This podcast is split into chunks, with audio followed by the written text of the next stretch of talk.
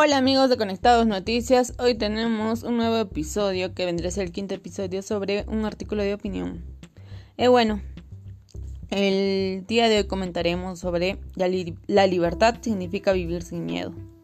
Bueno, en la última semana varias personas de diferentes pensamientos han opinado sobre Ana Estrada Ugarte y su lucha por una muerte digna.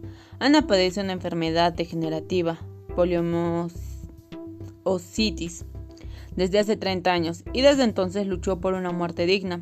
Como se sabe, la eutanasia es ilegal en el Perú. Lamentablemente, el Código Penal peruano sanciona con hasta tres años de cárcel el homicidio piadoso de un paciente incurable que sufre, pero Ana Estrada luchó por su libertad, luchó por parar el sufrimiento. El 25 de febrero, el décimo primer juzgado constitucional de la Corte Superior de Justicia de Lima ordenó al Ministerio de Salud y a esa salud a respetar la decisión de Ana Estrada de poner fin a su vida a través de un procedimiento técnico de la eutanasia. Esto porque el juez consideró que se están afectando los derechos de la dignidad, autonomía, libre desarrollo y de su personalidad de Ana.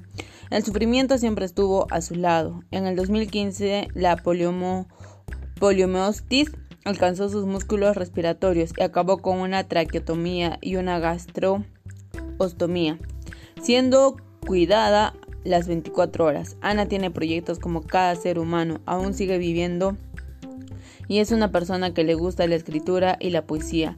No tengas miedo, porque si tú deseas o en el momento que tú lo deseas vas a evitar el sufrimiento. Eso señaló Ana Estrada para la BBC, esa fuente.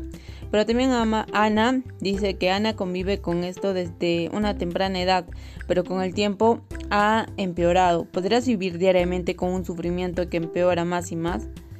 Muchas personas reclamaban esta decisión, criticando a Ana, a la Corte, comparando esta decisión con la situación actual, eh, con la pandemia y sus problemas, burlándose y queriendo callar y decidir sobre otras personas, como si supieran lo que uno pasa. Si bien hay varias personas o grupos que pasan por circunstancias similares, el gobierno, y esto es lamentable, no los escucha, al menos que sea mediático. Esto no es un suicidio, esta es la libertad de parar con el sufrimiento doloroso, que cada día empeora, la muerte digna en sí, un sufrimiento intolerable, insoportable, sin agonía.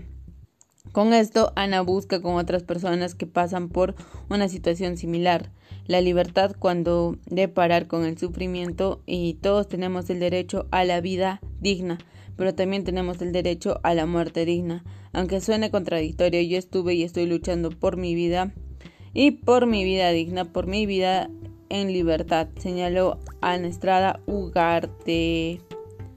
Eso es todo amigos de Conectados Noticias.